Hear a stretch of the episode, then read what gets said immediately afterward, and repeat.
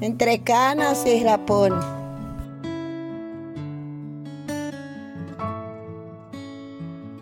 La voz se corrió más rápido que un refusil.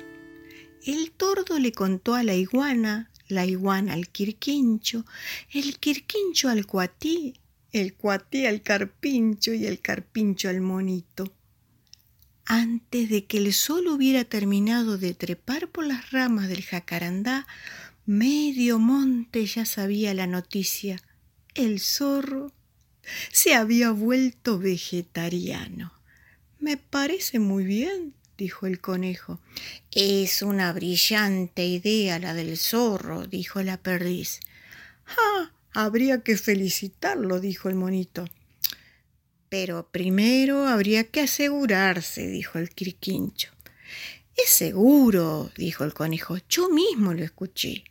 Pasó delante de donde ella estaba, repitiendo Quiero comer algo verde, quiero comer algo verde. Si no lo hubiera escuchado yo con estas orejas largas que tengo. Mientras tanto, del otro lado del monte, el loro cantaba en la rama de un lapacho. Ya había visto un maizal, había comido varios choclos muy tiernos y ahora era la hora de estar contento. A lo lejos vio llegar al zorro. No se asustó, no, no se apuró, pero dio unos pasitos y trepó a una rama más alta. Buen día, amigo loro, dijo el zorro con amabilidad. ¿Ya se enteró de la novedad? De la única que me enteré hoy es de que los choclos están a punto y ya comeré varios porque empecé a probarlos, ¿eh? No, amigo loro, esa es una novedad muy chiquita. Yo le hablo de una muy, pero muy grande. Una que va a cambiar todas las cosas por estos pagos acérquese un poquito, venga, venga, así no tengo que andar gritando. No se preocupe, don Zorro, yo tengo muy bien los oídos.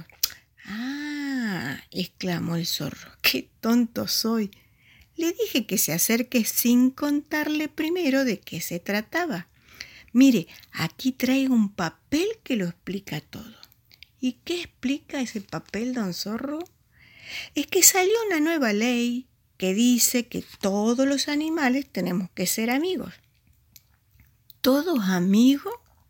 Sí, sí, todos amigos. Se acabaron las peleas y esa barbaridad de andar comiéndose los unos a los otros. ¡Qué suerte, amigo loro! ¿No le parece que esto es muy lindo? Ajá, ¿y todo eso está escrito ahí en ese papel? Todo, todito y lo dice bien clarito. Mire, se lo voy a leer. Aunque mejor sería que venga y lo vea con sus propios ojos. Ah, no hace falta. Yo le creo, don Zorro. Y me voy volando a desparramar la noticia a los cuatro vientos. No, no, no, no, no se vaya volando. Primero tiene que bajar a firmarlo. El loro miró a lo lejos y haciendo un gesto de alegría gritó ¡Ay, don Tigre! Venga rápido, que hay noticias y de las buenas. El zorro pegó un salto y se perdió en el monte mientras el loro le gritaba ¡Eh, don zorro! ¡No se vaya! Hágale firmar el decreto al tigre. ¿No ve que todos somos amigos ahora? y mientras el zorro no quedaba ni el olor, el loro se quedó murmurando. ¡Ja! Zorro pícaro.